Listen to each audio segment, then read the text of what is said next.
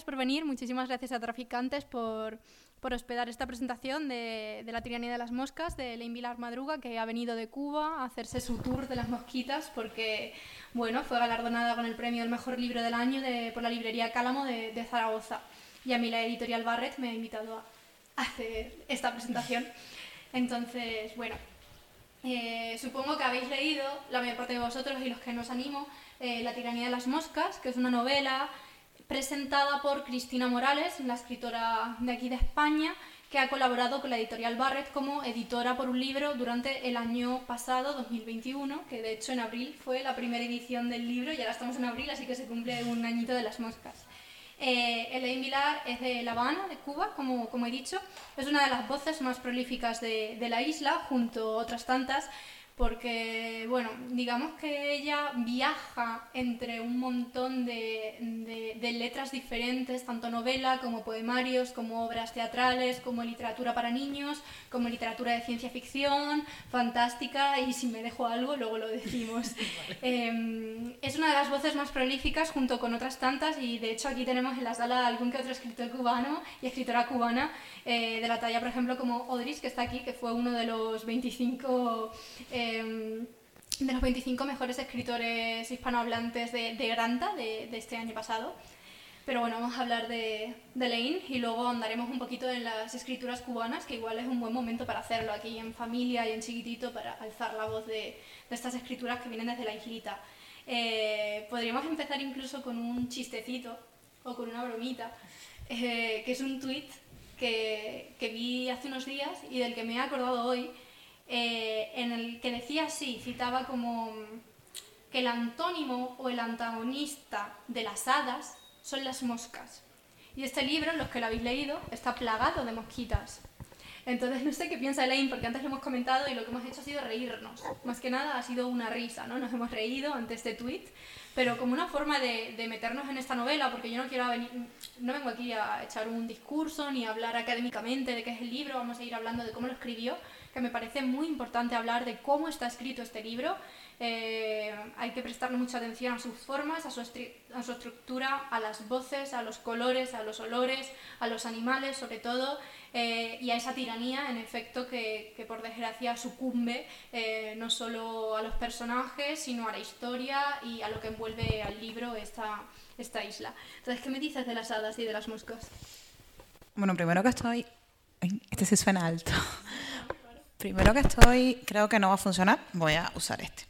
Que estoy muy contenta de... Esta es la penúltima presentación de la tiranía de las moscas en el Moscas Tour. Mañana tenemos la última. Y, y qué bueno que estoy aquí rodeada de, amigos muy queridos, arropadas por amigos cubanos y boricuas y por todo el resto de los amigos que han decidido acompañarnos. A ver, mi madre siempre se ha preguntado que por qué escribo eh, determinados libros, ¿no? Para mi madre creo que le hubiera sido mucho más cómodo que yo escribiera cuentos de hadas. Eh, era lo que soñaba ella. Siempre me dice, no sé, si tuviste una infancia normal, si fuiste una niña querida, si siempre te regalamos lazos y zapaticos y muñecas y tuviste una infancia relativamente normal, ¿por qué te gusta escribir en esos temas tan complejos? ¿Y por qué tocas tanto a la familia? ¿Y por qué cuentas las cosas que no quiero que cuentes de la casa? ¿Y, la... ¿Y por qué el personaje de la madre es psicóloga cuando yo soy psicóloga? Y me hizo jurar también que le dijera a todo el mundo que la psicóloga del libro eh, no era ella. Entonces, en, en, cada lugar que llego lo, lo digo para un poco eh, estar a bien con madre. Y, y, creo que un poco esta idea de, de, que las moscas y las hadas pues son caras contrapuestas, yo creo que, que es más bien no contrapuestas, sino complementarias. ¿Y cómo funcionaría eso en el libro? Bueno, yo creo que, que, para estos niños que están, los niños de mi historia, Caleb, Cassandra y Calia, que son hijos de la mierda, que sus padres, su padre sobre todo, que es este tirano tartamudo que todo el tiempo está tartajeando y usa el prefijo mierda todo el tiempo en el nombre de los hijos, K, Cassandra, K, Caleb, K, Calia. Para estos niños que han sido criados en un hogar así, eh, las moscas son todas las, las hadas y los cuentos de hadas que pueden, a los que pueden aspirar. Eh, en un lugar, en un país tan caluroso como el de la tiranía de las moscas, en un espacio donde está gobernado por esta especie de rey Midas, padres rey Midas, que todo lo que toca lo convierte en caca, pues estos niños no pueden soñar con otras hadas que no sean estas, estas, mosquitas. estas mosquitas que zumban todo el tiempo. Claro, hemos empezado hablando de, la, de las moscas para hacer un, un, chiste, ¿no? Aquí en familia, por reírnos un poquito. Eh, pero ya nos hemos lanzado a hablar del padre tirano, nos hemos lanzado a hablar de la madre psicóloga y nos hemos lanzado a hablar de estos tres personajes principales, sobre todo Cassandra. Em, para los que no hayan leído la novela, eh, Cassandra es una de las hijas, la hija mayor. Esta novela cuenta la historia de tres niñas, bueno, cuenta una historia que va más allá de tres niños, eh, pero para ir de lo particular a, lo general, ¿no? Eh, Cassandra es la hermana mayor, eh, que va, tiene la voz principal de la historia, una voz que, es muy libre, una voz que podríamos decir, como aquí se dice en España, que, que va por las nubes como Antoñita la Fantástica. Em, seguida de Calia, bueno, seguida de Caleb, en realidad su hermano Caleb y después de Calia, ¿no? El orden es así. Eh, que como bien ha dicho Elaine, mm, sus nombres empiezan por K, K, K, K, K, K. Es una, una, broma que tenemos entre ella y yo después de haber visto la obra de teatro y la película Tok Tok como uno de los, de los personajes de Tok Tok, que os le recomiendo muchísimo esa película. Eh, tiene un problema, tiene un TOC en efecto, y termina las palabras de, otra persona. Entonces, bromeando el otro día con la palabra caca, citábamos a los nombres de los personajes diciendo caca, caca, caca, y nos quedamos así riéndonos mucho rato. Y en realidad es un tipo de humor que también está en este libro, ¿no? Como unos padres em, en esta ciudad, en este país, deciden nombrar a sus tres hijos eh, de una forma que aluda a la mierda, porque este libro, y voy a utilizar mucho la palabra mierda, con vuestro permiso, eh, me encanta, si veis la connotación que le doy a mierda, es algo que me encanta hacer desde pequeñita. Eh, y es que la madre, la, la, matriarca, digamos, la madre, la protagonista psicóloga de esta novela, no quiere a sus hijos y lo dice abiertamente. Ella no quiere, y, y, es así, ella no, no, quiere a sus hijos. Lo intenta, pero no, no, no los quiere lo que ya nos recuerda, nos lleva a una posición de, negatividad y de, un lugar de mierda, ¿no? Vaya, vaya asco, vaya mierda haber nacido en una familia donde no eres querido, una realidad que por desgracia es más normal de lo que creemos y al mismo tiempo una realidad que tampoco es tan normal, ¿no? Depende de, del bando. Pero por otro lado tenemos a este padre, del que eh, ha citado también Elaine, que es Elaine. Se me fue Esto ha sido por Elizabeth.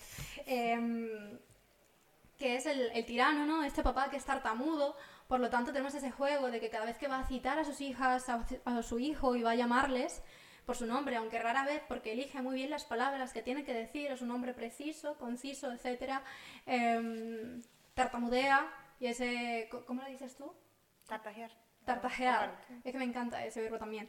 Eh, pues va diciendo todo el rato caca, caca, caca. Entonces yo no sé si este exceso de, citar la caca en los nombres ha llevado a que esta historia, que está tan plagada de un realismo mágico, tan plagada de, una fantasía, de una, ficción, de, un humor, de, esa sátira, de la fábula con estos animales, que ahora vamos a ir hablando de los animales, estas moscas, la mariposa, eh, el elefante tan importante, los monitos al final, eh, cómo esto da lugar a que uno de los personajes, que es Calia, eh, carezca de voz ante la tartamudez del padre que continuamente les lleva a pensar en que son al final un excremento, ante el exceso de, o perdón, no, eh, no exceso, sino ante la carencia de este amor y el exceso que hay en toda la novela, porque si hay algo es excesiva, ¿en qué es excesiva para mí? Eh, para mí puede ser excesiva en, em, en la violencia, puede ser excesiva en, la tiranía y en la política, no política hablando como la política que conocemos hoy en día, panfletaria, sino una política de todo lo, que nos rodea, una política de lo íntimo, de lo que nos privatiza, de nuestra propia privacidad en, esta obra. Antes también hablábamos de eso, eh, eh, pero ahora, después de esta cháchara que he soltado, lo que yo quería preguntarte es, para realizar todo, toda esta disección y para llegar hasta la tartamudez, para llegar hasta el KKK, para llegar a Cassandra, a Cali, a Caleb, al abuelo Bigotes, para llegar al papá tirano, para llegar a la mamá psicóloga que no les quiere, para llegar a todos estos, ¿cómo has construido la novela? Primero decir que vengo eh, de un país donde todo es excesivo, ¿no? Eh, tenemos una cultura del exceso. Hay un dicho que dice que los cubanos o no llegamos o nos pasamos, nunca estamos en el medio, nunca tenemos la, llamada sofrosine clásica griega, estamos siempre en estado de ibris, ¿no? Eh, y menciono esos términos eh, griegos porque la novela constantemente eh, parodia, ridiculiza y esmitifica el, el concepto clásico de, de, los héroes griegos o de las heroínas griegas. ¿no?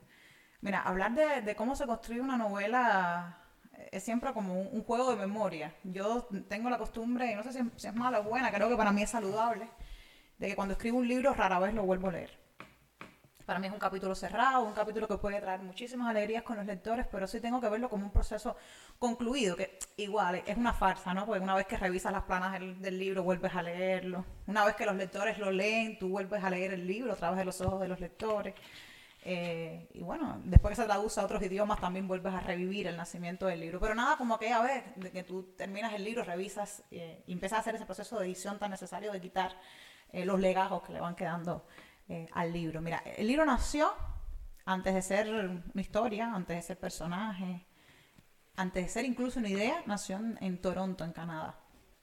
Yo estaba de vacaciones allá, estaba de visita de trabajo y aprovechaba un poco los beneficios del internet a alta velocidad y estaba pues viendo muchos videos en YouTube.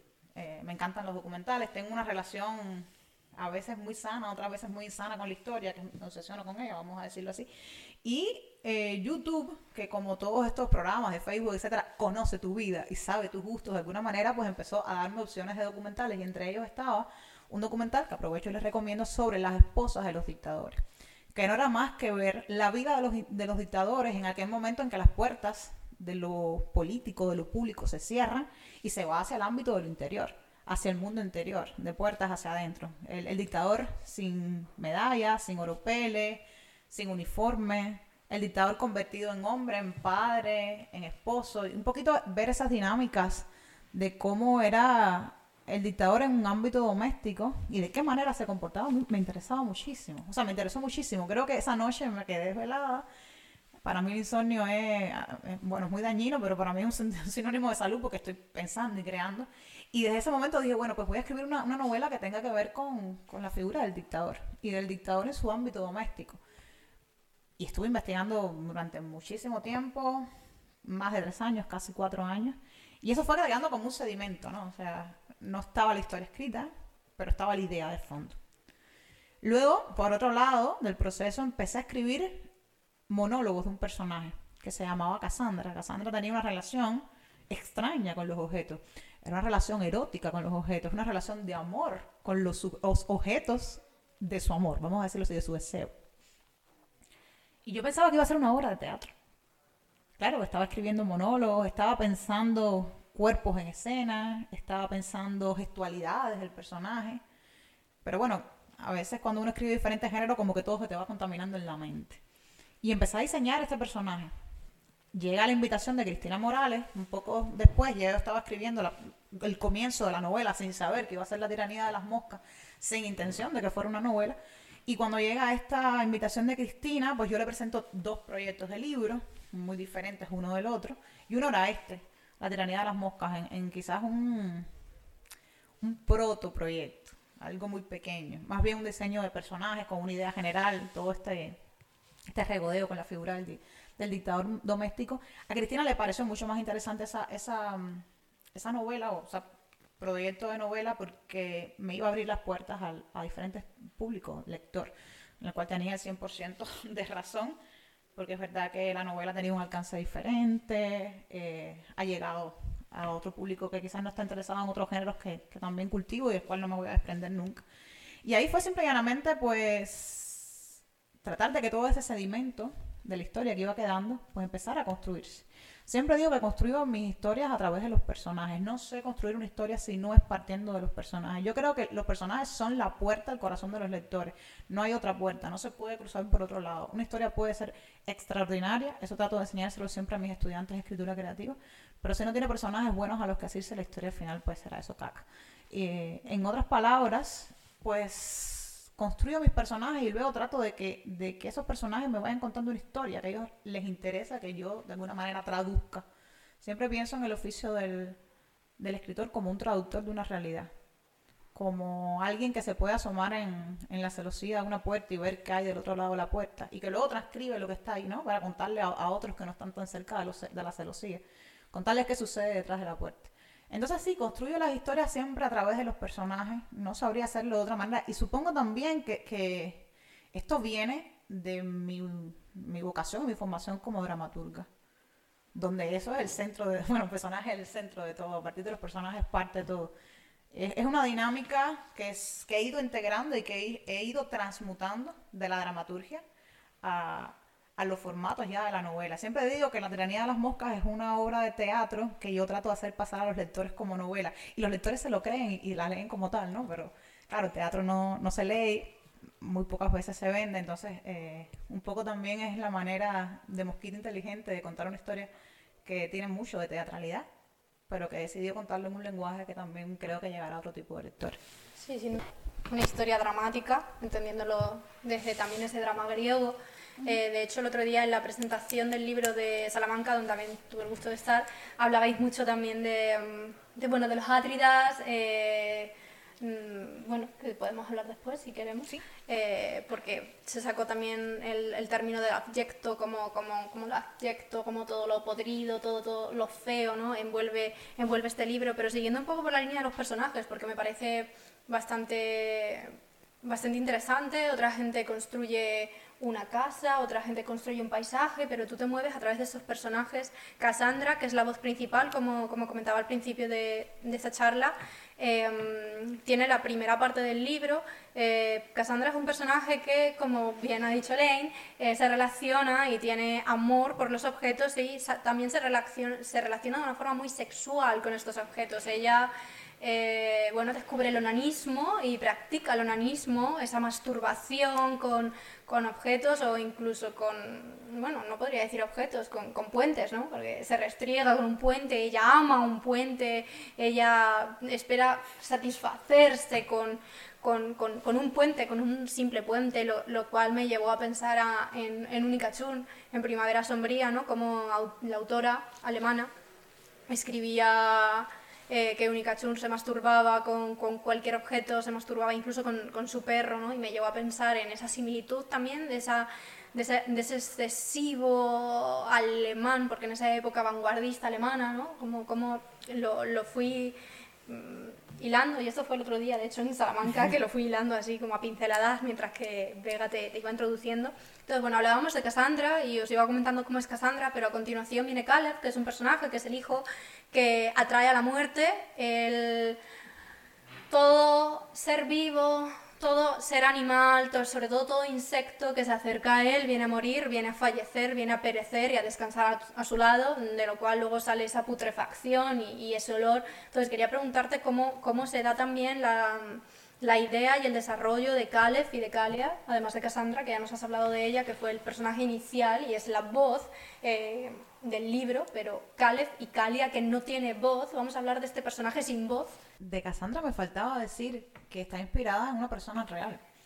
Eh, bueno, es que sigo consumiendo muchos documentales en uno de esos documentales que estaba analizando temas de las parafilias, en este caso la relación con, objetos, había un, un personaje, una persona, eh, creo que es una nacional- nacionalidad francesa, si mal no recuerdo, pueden buscarlo igual. La tía se enamora de la Torre Eiffel. Antes había enamorado de un arco, luego se enamora de la Torre Eiffel y su amor llega a tal punto que consigue que la dejen casarse con la Torre Eiffel. Ella en el día de hoy es la señora de Eiffel. Y la señora de Eiffel va a la torre, tiene entradas libres, no paga la entrada porque es la esposa de la Torre Eiffel. Y en el vídeo, que es un, un vídeo que a ojos de nuestra, o al menos de mi naturaleza, que a veces te intenta patologizar todo, yo ve- veía a esa mujer restregándose contra la Torre Eiffel, abrazada a la Torre Eiffel y, y con gestualidad muy sexual hacia la torre. Yo decía, wow, esto es material de algo, ¿no? De algo que va a salir, de que algo va a salir en algún momento, ¿no? Eso es otro de los sedimentos del personaje. Y luego estaba este, eh, este personaje de Caleb, que es el que me mencionas, que es el hermano del, del medio. Que al final yo pienso que, que Cassandra es como el personaje más normal de todos, porque por un lado está Caleb, que es considerado, o, o se considera a sí mismo como un pequeño ángel de la muerte, es un chico que está enamorado de su prima, que por momentos siente atracción erótica hasta por su hermana. En esta época de la adolescencia está hormonalmente muy desorbitado, pero además de todo eso está buscando constantemente un refugio en el arte. Y creo que los tres personajes comparten eso de, cierta manera.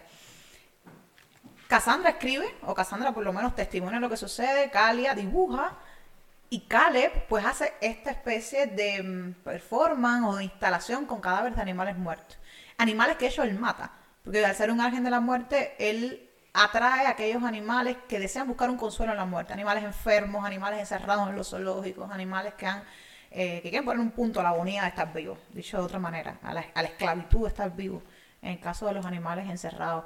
Eh, este personaje ya entra en un terreno mucho, mucho más fantástico, ¿no? Que siempre yo digo, bueno, yo, trato, y, lo intento, juro que lo intento, de escribir literatura seria, ¿no? De la llamada literatura seria, eh, literatura realista, ¿no? Pero es que, es que no, no, empiezo a escribir historias que van por el camino de lo serio y en, medio del camino me pierdo, ¿no? Me encuentro la encrucijada de que aparece un personaje que de repente rompe con el sentido de la realidad. O que te muestra una realidad a otra, vamos a decirlo así. Y, y el, en mi novela, ese personaje que más marca un, un giro del timón, pues precisamente es Caleb. Y luego está esta, esta niña que es Calia, que Calia es como la mitad de los, está entre ambos universos, ¿no? Entre el universo más realista de Cassandra, un universo con los pies más puestos en la tierra, o este universo más eh, fantástico, más místico de, Caleb. Y Caleb es una niña que no habla, una niña de tres años, que es una niña genio, que dibuja hiperrealistamente eh, lo mismo trompas de elefantes, que culitos de mono, que todo lo que se le ocurre. Eh, y, la familia está pues tremendamente aterrado que en un momento dibuje mariposas. Ya hablaremos más adelante de, del por qué. Y, y, estos tres personajes pues iban, ya te digo, desde un registro más hacia lo realista, un registro totalmente fantástico, más abocado a lo fantástico. Siempre mi trabajo como escritora, o desde hace un tiempo hacia acá, es tratar de dosificar lo fantástico de, forma tal que no engulla totalmente lo realista. Es una batalla cruenta y creo que lo realista siempre pierde. Y por otro lado, no dejarme tampoco que muera esa parte fantástica que yo creo que es necesaria y que entronca muy bien con mi obra. Eh, quizás nunca sea considerada una escritora totalmente seria, pero mmm, me fascina un poco esta idea de ser una escritora lúdica. Creo que es más interesante ese escaño para mí como, como bueno, autora. Claro, que es ser un escritor serio. Bueno, un, un escritor serio, eh, según los parámetros de muchas editoriales, es aquel que escribe eh, realista, de, de acuerdo a muchos premios también. Entonces, mmm, sabemos que hay cierto prejuicio, no sé si aquí, pero creo que también con el tema de, de la literatura fantástica, cosa que se va rompiendo yo creo que poco a poco, sobre todo de manos de los lectores. Siempre que los lectores van marcando, van marcando relojes bien importantes, tanto para las editoriales como para los autores, como para todo lo que se produce en una industria artística. No estoy hablando solo de, de la lectura como acto en sí o de la producción de un libro, sino también desde el pensamiento de nosotros lo, lo, los escritores.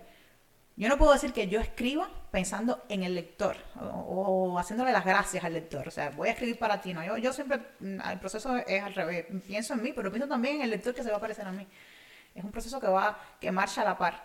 No estoy encerrada en la torre de cristal del escritor pensando solamente en autocomplacerme muy honestamente con mi propia obra, sino también que pienso en algún momento, esto que me da placer a mí, también le puede dar placer a otra persona. Sí, está fuera de, de, lo canónico, ¿no? Porque al final un escritor serio podríamos decir que también es aquel escritor que está entre los cánones de, la literatura eh, y que no se encuentra tampoco en las periferias. También estos escritores que están igual en editoriales como, no sé, Anagrama, Visor y no voy a citar más, porque hay muchísimas, Penguin Random House.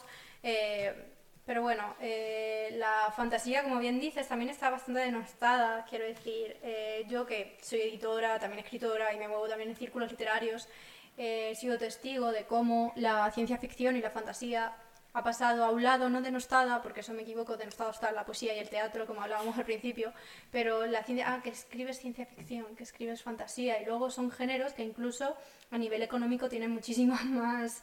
Mm eh, digamos, que tiene más solvencia económica, ¿no? Eh, y nos hemos criado, hemos mamado también la literatura fantástica desde niños, nos hemos criado con ella, pero luego nos desligamos porque nos da vergüenza. Quiero decir, ya cuando eres mayor, no, no voy a, yo no puedo escribir sobre hadas, no voy a escribir sobre mmm, mujeres que se les levanta la cabeza y salen flotando, no... O desconfiguramos de lo fantástico autores que nos parecen demasiado buenos para ser fantásticos, ¿no? Sí. Samantha Schweblin, nadie diría en su vida que escribe literatura fantástica. Eh, Camila Sosa Villada, ¿a quién se le ocurre decir que eso tiene que ver algo con lo fantástico? Con lo fantástico. E incluso alguien como Margaret Atwood, nos cuesta trabajo pensar que decimos, bueno, la distopía, en la famosa El cuento de la criada, muchos niegan que es una obra de fantasía y ciencia ficción, y bueno, cuidado, que eso es ciencia ficción. Totalmente ciencia Y alguien que no, no podemos desconfigurar de lo fantástico, como es Úrsula Crowe Legan, porque escribe fantástico, pues decimos, pero esa sí escribe bien. Entonces es como que prejuiciamos y también, yo creo que aparte de todo es un desconocimiento, me siento más cómodo hablando así que, Sí, que yo con el micro, eh, de un desconocimiento del hecho de que pensamos que toda la ciencia ficción es o la fantasía, o son hadas, o son gnomos, o son Hombres lobos. hombres lobos y vampiros, o gente matándose, tirándose tiros en una guerra. O sea, eso también son géneros dentro de la ciencia ficción, pero no es lo único. O sea, mm, también es bueno pues comprender que hay un hay un abanico de posibilidades donde cada cual nada nada de malo que le gusten los hombres lobos y los vampiros no es el, el tipo de literatura que a mí me gusta consumir pero me imagino que también haya buenas obras dentro de la literatura de hombres lobos y vampiros habría que ver por ahí yo no la conozco no no leo tampoco de género pero lo debo haber en ¿No algún te has lugar leído Crepúsculo? Tía, vi la primera película y no pasé de ahí, pues me parecía que era un poco Fifty Shades of Grey. Que Fifty Shades of Grey vi dos de las tres partes. Bueno, pero es que eso erótico festivo no es. ¿Te parece erótico? ¿Que no? No, es que ¿Claro no, no, no me parecía, no me parecía nada erótico. No. Puede ser muy erótico el hecho del helicóptero y toda esa onda, pero eso al final puede ser romántico. romántico. Creo que, estamos entrando a hablar de Fifty Shades of Grey, me encanta, me encanta esta presentación. No sé, Fifty Shades of Grey, pues es, es interesante como fenómeno comercial también. Tenemos que prestar atención a esas cosas, ¿no? A veces nos ponemos un poco elitistas y decimos, bueno, Fifty Shades of Grey, no vamos a prestar atención porque bueno, no creemos que sea importante, pero hay que pensar que son también fenómenos de venta masivos. Sí, masivos. equivalentes también a ella. De hecho, a esa escritora también Megan Maxwell puede ser. Y también Elizabeth Benavent aquí en España es un fenómeno masivo de, de esta mm, ciencia ficción, porque al final es ciencia ficción de, de chicas, ¿no? Es para vender para mujeres y mujeres que igual necesitan utilizar un Satisfyer. Pero bueno, antes lo hablábamos y no... Esta presentación viene siendo la más atípica que he hecho. ya te dije que iba a ser así. Pero bueno, también va siguiendo un poco el, el humor que tiene este libro, este humor, esta sátira, eh, una fábula, porque también podemos hablar del libro como una fábula porque está repleto de animales. De hecho, eh, sí, Los animales. Ah, Es que es difícil no pensar en términos eh, de animales, ¿no? Primero porque los animales forman parte de mi vida desde que soy niña. Para mí los animales son miembros de la familia. Eh, he sido madre orgullosa de, de muchos animales en mi vida. Y al final me doy cuenta de que hay traducciones del lenguaje, de nuestro lenguaje corporal, que tiene que ver mucho con las dinámicas performativas del cuerpo de los animales. Y entiendas animales, por favor, que no estoy diciendo que nosotros seamos eh, animales superiores, como se dice en el libro, mamíferos superiores. Eh, no, no hago esas distancias, salvo porque nosotros tenemos un método de comunicación quizás eh, que hemos patentado, no, no de otra manera. De otra forma, el libro sí está rodeado de animales, pero no es muy distinto de otras obras mías. O sea, es que me pongo, me pongo a ver así como un análisis de lo que he escrito en mi vida y tengo bueno, obras pobladas por muchísimos animales. Mi próxima novela, que va a ser publicada por Bookmate en algún momento de este año, tengo a mi editora en pausa hasta que termine la, la gira y poder conversar con ella de forma tranquila. Se va a lanzar ya la novela e iniciaremos una gira pronto por México, supongo. Es una novela que está habitada por, por hormigas, por hormigas. Y yo decía, bueno, ma- o moscas y hormigas y bueno, ya que otro animal me va a quedar por habitar, ¿no? Pero es algo que va que van haciendo y, y que- y que la misma obra va pidiéndose esa costura, ¿no? Bueno, la tiranía de las moscas, perdona que te interrumpa Sí, sí. también, eh, es que puede hacer una, un, un símil de, de- del tirano, del papá, eh, también de, los, de la madre, eh, de- del resto de personajes que pueden ser más periféricos, pero que también engloban la trama principal, porque al final todos es uno, ¿no? Conforman lo que es la historia y la historia que va narrando Cassandra, esa verdad o no verdad, acaba siendo como un símil de estos animales, ¿no? El padre puede ser un mono, eh, asqueroso también puede ser un elefante que te atrapa con y te pisotea con, con su pedazo de pez- pezuña. También puede ser una mosquita por culera porque mm, habla a los niños de cierta forma, dice lo que tiene que decir, eh, le, exige, por ejemplo, a Cassandra que evite hablar del abuelo Bigotes y que evite hablar de todo término de, que englobe, que englobe esta, esta política ¿no? externa que, evite, le privatiza de, hablar todo esto, también lo que le convierte en un animal en cierto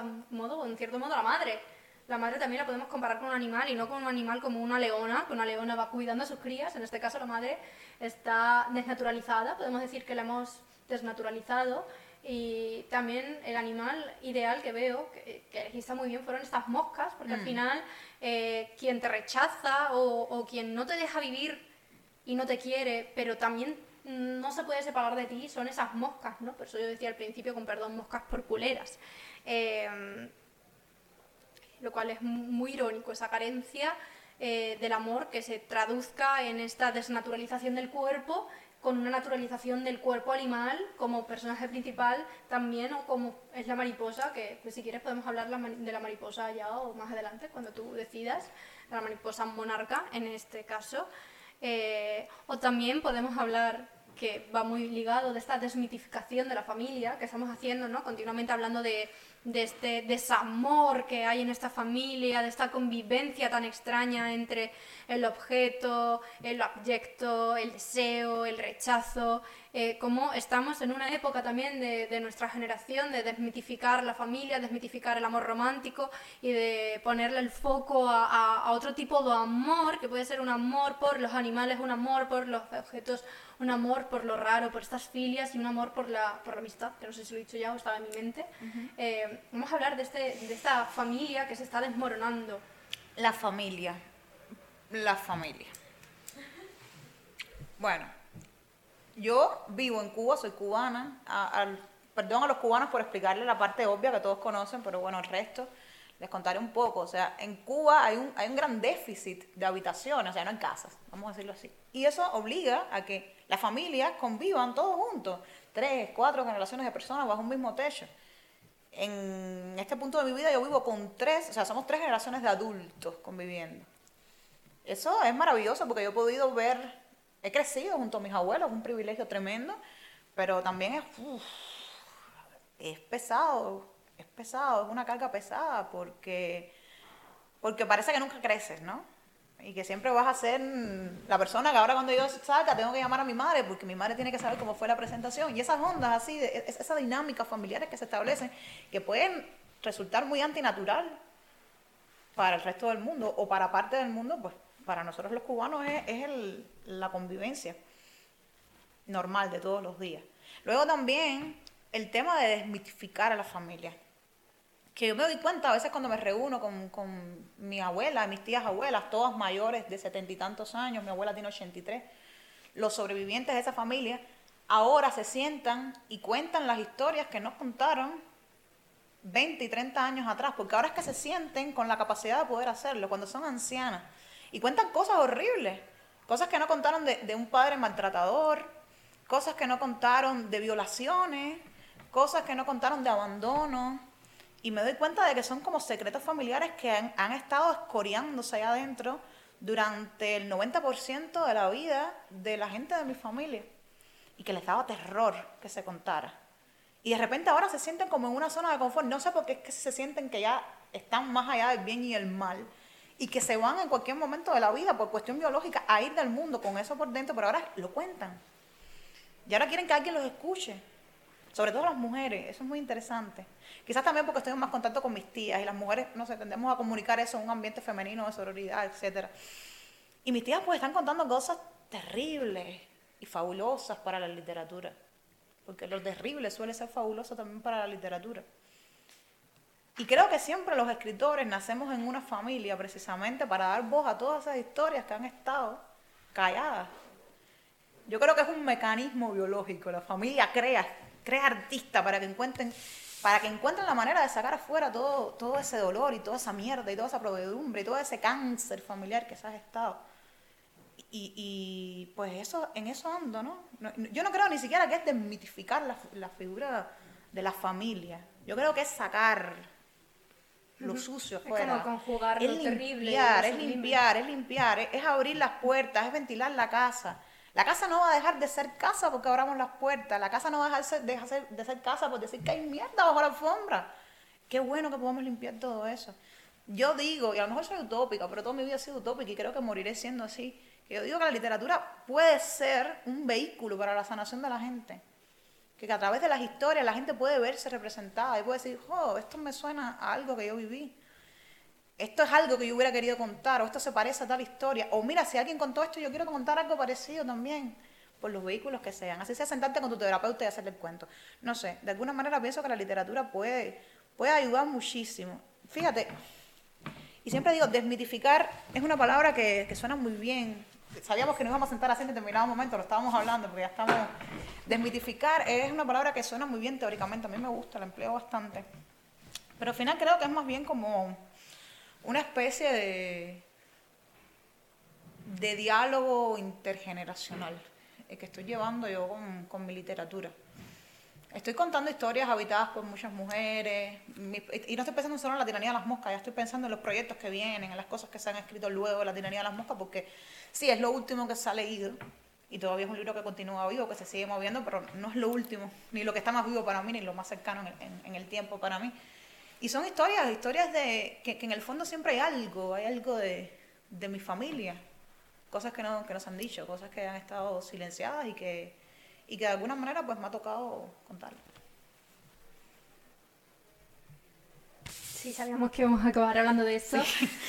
Y, y, lo malo es que no tengamos más obras aquí para para mostraros de Lane, por suerte, eh, ya mismo, y esto es una forma de, de ese impasse, ¿no? de hacer publicidad, de que ya mismo sale con, con Libero, con mi editorial, un, un poemario escrito por ella, eh, donde podemos encontrar más sobre, sobre este, este diálogo intergeneracional y sobre otras cosas, ¿no? Un, un, poemario exquisito que hemos estado editando en Salamanca, que se llama Sakura, que saldrá ya mismo, Sakura, y que viene muchísimo antes de la canción de mm, Rosalía, como veníamos diciendo.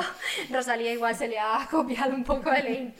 Y, y, otros libros que, que, bueno, La tiranía de las moscas se ha hecho famoso en España, pero otros libros son los que marcan la fama de Leín como Salomé en Chile o en otros países por eh, la editorial La Pollera, que se puede encontrar aquí en España en La Tapeinada y también donde yo lo compré hace meses y meses, que es todavía una librería que no recuerdo, que está en Cataluña y está especializada en literaturas del Caribe. Cuando me acuerde lo diré y es una librería que yo recomiendo muchísimo. Eh, ahondar en estas literaturas del Caribe que tienen tantísimo que contar. Eh, sobre no solo lo tirano y esa calima, sino también mmm, eh, he encontrado muchísima ficción y fantasía que, que me ha gustado mucho. y eh, Bueno, conocí a una autora, no sé si te conté, tiene un libro que se llama Cartas al agua, Cartas de agua. No, no, no. Una autora muy buena que me compré junto con, con Salomé, eh, una obra de, digamos, ciencia ficción y fantasía que, que Lynn publicó y que se puede leer aquí en España, pero si vais y lo pedís y no, mm. no se comercializa como tal, que es otro de los... Se va a comercializar, eh, adelanto, se va a comercializar a partir de mayo porque mis editores hicieron contrato de distribución en, España. Eso es lo también, que voy a ahora. También aprovechando un poco el éxito de la tiranía de las Claro, moscas, claro. pues están llegando cosas que se publicaron solo en Latinoamérica y que ahora están Claro, cruzando el iba, gran charco. iba a hablar ahora de eso, vamos a hablar ahora de eso, que es que me da muchísima pena. Mm, eres una autora que habrá publicado una treintena de libros, igual como casi la edad que tienes. Sí.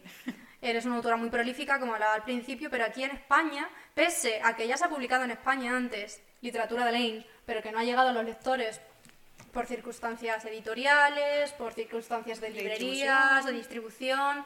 Eh, yo que soy editora puedo hablar mucho sobre la distribución. Me da mucha pena cómo la literatura latinoamericana, eh, mucha llega a España y no le ponemos el ojo, no sé bien por qué. Igual tú tienes alguna idea eh, que nos puedas brindar. Yo creo que es que muchos lectores no, no tienen ganas, a no ser que su libro empiece a moverse mucho, empiece a tener una madrina como Cristina Morales, o, o que vivan aquí en España, o, o que haya salido una reseña muy importante en tal medio. Siento que, que, que tienen que estar publicados igual en medios como Alfaguara, como eh, Tusquets, etcétera, Anagrama, bueno, Anagrama, bueno, sí, sí, Anagrama también.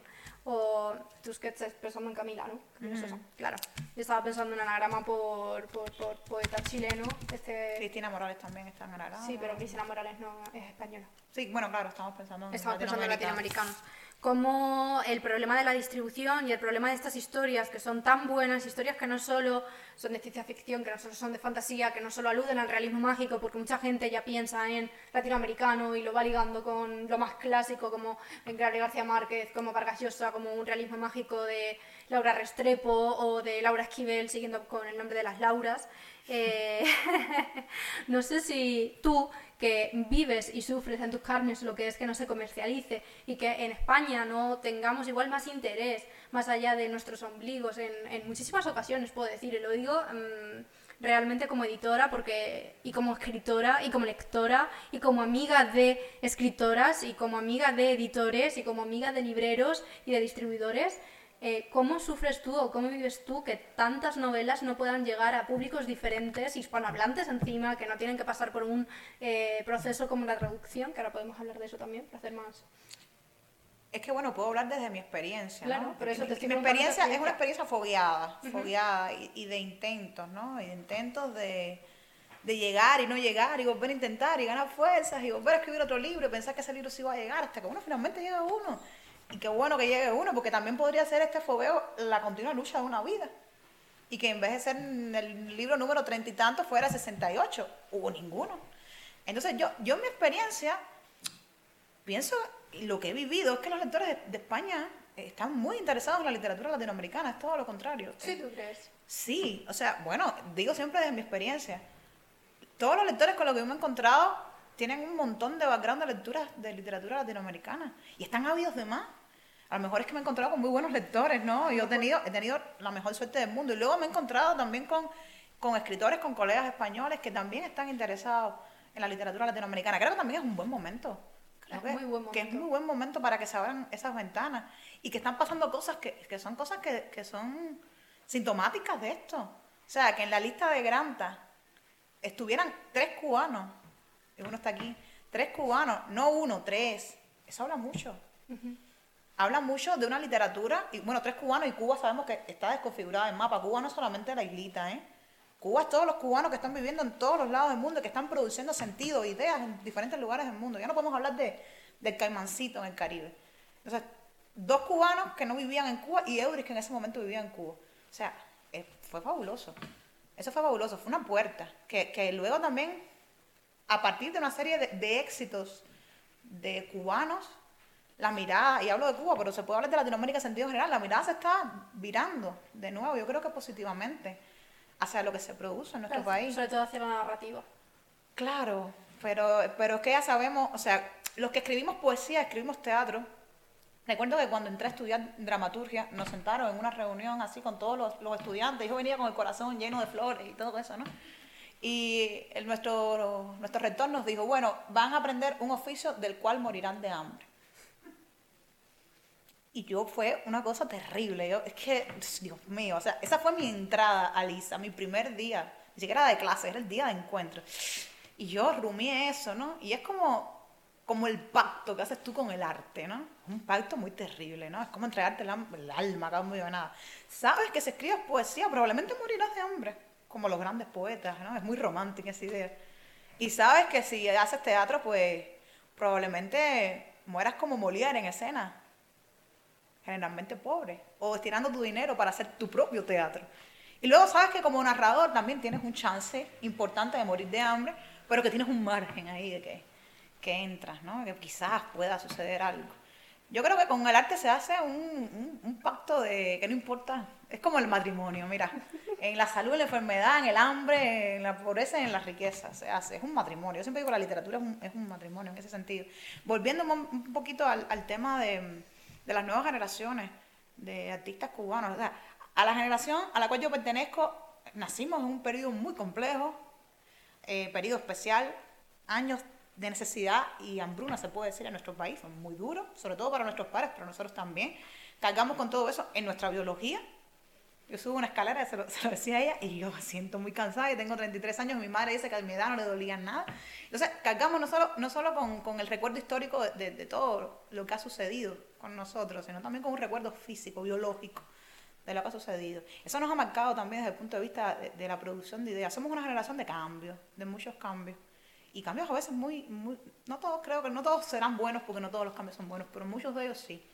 Y estas puertas que se están abriendo ahora para, para la literatura cubana, siempre digo que ojalá que sean puertas que nos permitan o que le permitan a muchos entrar y a muchos ser conocidos. Porque por desgracia, las puertas se abren para luego cerrarse. Siempre es así, la literatura, el arte cíclico, se abre y se cierra. Entonces, ahora que estamos como abriendo la puerta, que algunas personas tratamos de que se escuchen, aunque sean los nombres de la gente que gesta en Cuba, a lo mejor son libros que no llegarán aquí en cinco años, a lo mejor no llegan en diez, a lo mejor no llegan nunca, ojalá lleguen, porque hay mucha gente talentosa, siempre digo eso. Y ojalá muchos editores, ya te vendo a mis colegas, ojalá que haya muchos editores que se enteren de que hay muchos autores cubanos en toda la Cuba imaginada, en toda la Cuba física y espiritual que existe, que tienen mucho bueno por contar, desde la poesía, desde el teatro, desde la narrativa. Bueno, pues ya tenemos por aquí. Pues tenemos aquí, sí, mira, yo, yo aprovecho todos estos lugares para hablar de mis colegas, ¿no? Y, quiero hablar de este libro en específico de Bocasía, que es Elizabeth Reynosa Aliada. Yo escribí la nota de, de Contracubierta. Elizabeth vive ahora en México. Eh, bueno, también es una, una, artista en migración. Sí. Se va moviendo hacia otros lugares. Y es un libro extraordinario de poesía. Hay mucho de, de esta Cuba imaginada, esta Cuba simbólica en este texto contado desde la experiencia de la, de la poesía, desde el cuerpo del poeta, desde el imaginario del poeta. Y por favor, luego también lean a Mayelis, por favor, Mayelis González, que es una fabulosa escritora de ciencia ficción, a Eudris Plancha, ya lo conocen, por favor, porque es de Granta, pero léanlo porque es genial, y a mi Antonio Herrada, que es un poeta de, de la maravilla. Que están los tres aquí sentados. Conozcan luego los rostros y, y que sepan que también hay mucha gente interesante. Mucha gente interesante. Yo traía a coalición este tema de, de, Latinoamérica, no diciendo que no hay un interés, porque claro que hay un interés. Mm. Desde luego, sobre todo se ve mucho en las redes sociales, ¿no? Eh, pero no tanto, y yo lo veo en el sector cultural, en, en, en, lo que produce dinero. Vamos a hablar aquí en términos de dinero. Se nota mucho. Eh, yo ahora mismo estoy en un.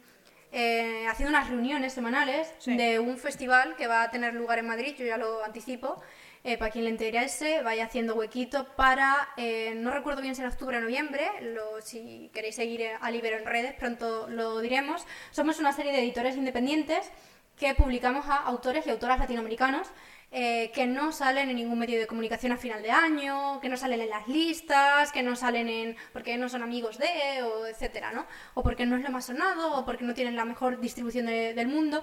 Entonces va a haber un festival eh, durante tres días en Casa de América, aquí en Madrid, que va a ser súper interesante. Va a ser un festival por la mañana que englobe todo lo digamos, más laborable, con, editores, con autores, con impresores, con em, ilustradores, con todo tipo de intermediario y agente del sector del libro. Y luego por la tarde va a haber muchas charlas de autoras y autores latinoamericanos, va a haber autores de Cuba. Ahora mismo no recuerdo el nombre, pero mm, a ver si luego le echo un vistazo y te lo digo, lo digo a vosotros. Em, Va a haber autores de todo tipo de países, de, Brasil, eh, de Ecuador, de México, de Paraguay, de Argentina, de, Bolivia, de muchos sitios eh, muy distintos, muy diferentes, y es porque nos hemos dado cuenta de que si bien hay un interés eh, no hay tanto un interés institucional más que en las personas que van ganando los premios. Pero aquí ya es entrar en otra charla que nos daría para mucho y que no, que no da como para más. Y ya que nos acercamos un poquito al final, ¿no?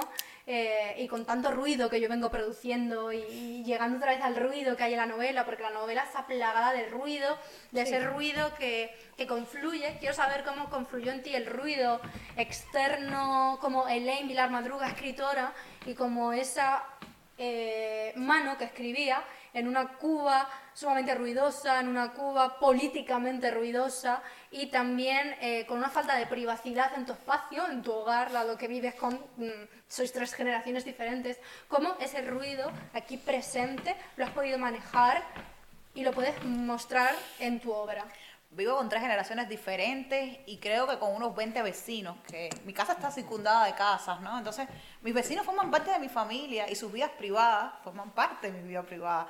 Y supongo que la mía también de la vida de ellos, aunque yo trato de hablar siempre sotoboche, pero, pero no siempre se puede. Lo primero que, que, para entender la noción de ruido, como yo trato de verla, es que, a ver, yo estudié música, yo soy músico de profesión, o mi primera profesión es la música, me siento un poco intrusista decir que soy músico cuando hace más de 11 años no, no ejerzo la carrera. Pero bueno, que es músico una vez, termina siendo músico siempre, eso no se va. Entonces, por supuesto, eh, cuando tú eres músico, estudiaste música, tú lidias constantemente con el sonido, pero el sonido entendido como una producción simbólica, ¿no? O sea, este sonido tiene un sentido para. Y luego el ruido parece que, es, es el, la antimúsica, ¿no? La ausencia de ese orden, la ausencia de ese, de ese cosmos, la gestación de un sonido que puede o no tener sentido. Y para mí el ruido también es música, ¿no? eh, no siempre una música consonante, no siempre la música como la imaginamos o como la deseamos. La vida de mis vecinos está invadida por mis sonidos y por mis ruidos y la, y la mía pues, por la de ellos. Por eso es que la, la novela constantemente habla de ese sonido invasivo, primero por el zumbido de las moscas, que es esa presencia visible e invisible dentro de la novela y que la acompaña yo creo que del comienzo hasta el fin, creo que el cierre de la novela es incluso haciendo alusión al sonido de las moscas. Y a los monos. Si, si mal no recuerdo. Y son sonidos que también me ayudan a mí producir un sentido, ¿no? E-, ese aparente sin sentido me ayuda a producir uno. Me ayuda a trabajar con mi lenguaje. Tú no puedes escribir una literatura desapegada de la realidad cuando tus vecinos están hablando de que necesitan buscar comida, ¿no? Y cuando tus vecinos te cuentan que ha llegado tal producto alimenticio, que corran, que no hay cola. En Cuba, las colas son las filas de, personas que... Y cuando tus vecinos te advierten o, están discutiendo unos con otros, es que no, puedes permanecer impasible, porque la vida o el sonido de la vida cotidiana entra en tu mundo y de repente es que se mezclan no sé si de manera extraña, pero de una manera muy sonora, muy rítmica, muy polifónica. Y es fabuloso ver esa transmutación, una transmutación que no, no te voy a mentir, no es consciente, no es consciente, es inconsciente. Se va filtrando. Por eso es que por ahí en mi, en mi novela aparecen incluso textos, y esto es la primera vez que lo estoy pensando, mira qué, interesante, aparecen textos de un vecino mío que constantemente juega con el idioma inglés, no, no habla inglés, y, y echa frases descontextualizada completamente del inglés. Y tiene una frase que constantemente repite, que es el ok, ok, ok, ok, pero, pero, pero constantemente. Es como una muletilla del lenguaje, es una muletilla del personaje de Cassandra. Todo el tiempo también Cassandra lo está repitiendo. Entonces, todo eso como que, que se va transmutando. Y luego el zumbido de las moscas, que además de que es un ruido, pues es uno de los principales símbolos de la, de la novela, ¿no? Entonces, hablando ahora de los ruidos, me llega a pensar los cinco sentidos. Eh, si hablamos de los cinco sentidos que tiene el libro, está lo visual, que lo visual que, elegirías. Lo visual y pienso siempre en las jaulitas de los monos. Las jaulitas de los el zoológico, el zoológico como el espacio. También la imagen final del epílogo tan shakespeariano del libro que casi. O las mariposas monarcas, mira que no me Ahora vamos a hablar de eso. Ese epílogo final del libro, para quienes lo hayáis leído, los que vayáis a leerlo, pues casi no aparece en el libro. Esto lo podemos decir aquí, que la editorial estuvo a punto de cortarla. Hicimos pactos para que no se cortara el epílogo. Entonces está la jaulita de los monos como imagen visual del libro, luego en la parte del oído, de los cinco sentidos, hablamos de este zumbido y de este ruido vecinal eh, poco privatizado, ¿no? Y luego a la hora del tacto... Pues Cassandra. Cassandra con su erotización. Con su erotización. El gusto. Bueno, hay una, una frase que de la propia Cassandra que habla del óxido, el sabor a óxido. Es el óxido, más bien. ¿Y me, me quedó uno? Yo estoy muy mal con los... Yo, ¿El olfato? El olfato. A mierda. La mierda, tío. sí, sí. A mierda. Vamos a hablar de esta mariposa monarca ya llegando hacia el final, dejando que alguien, si quiere pensar en alguna pregunta para ti, vamos hablando de esta mariposa. Bueno, no, yo voy, no voy a hablar más porque revelar la mariposa creo que revela la trama, pero digamos que la mariposa es un otro personaje importante que prevé la llegada de las moscas. No quiero, no sé si todos se lo han leído, pero por si no se lo han leído, no, no hacerles spoil de lo que va la, la obra. De lo que va la obra, sí, es muy importante. Bueno, pues yo creo que hemos hablado mucho, hemos hablado de, mucho muy variado. Siempre pasa, hablamos mucho cuando nos encontramos. sí, eso es cierto. Eh, he encontrado un email eh, por si estáis interesados en ese encuentro de, editores que, comentaba, voy a hacer así porque siempre es interesante, ¿no?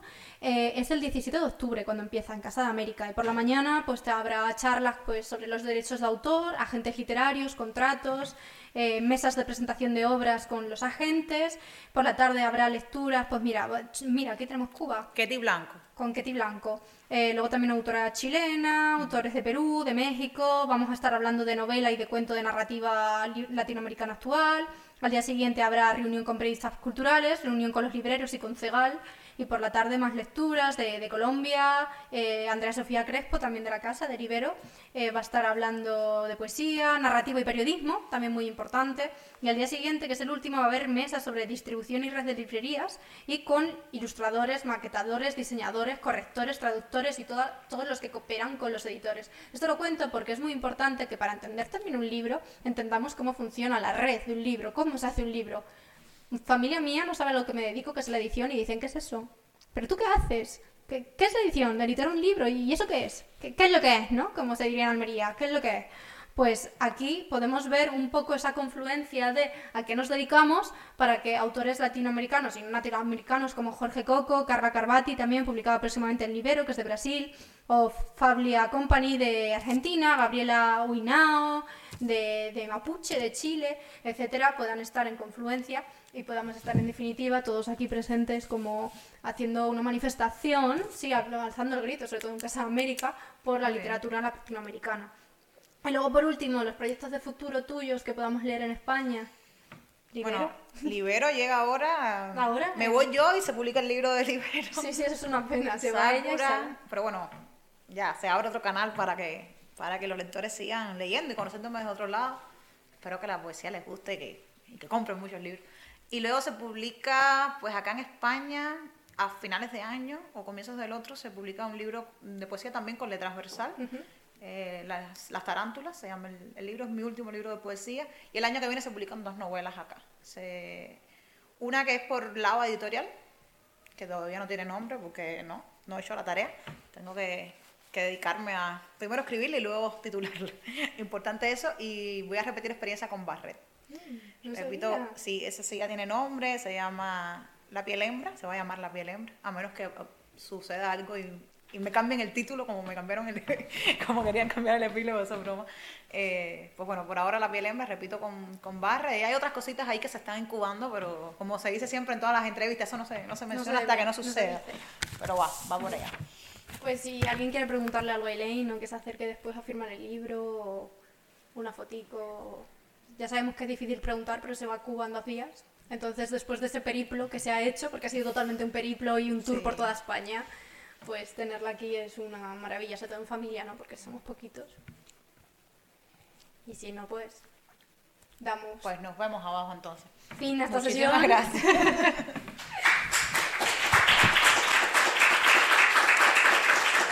gracias, mía. Quedó divino.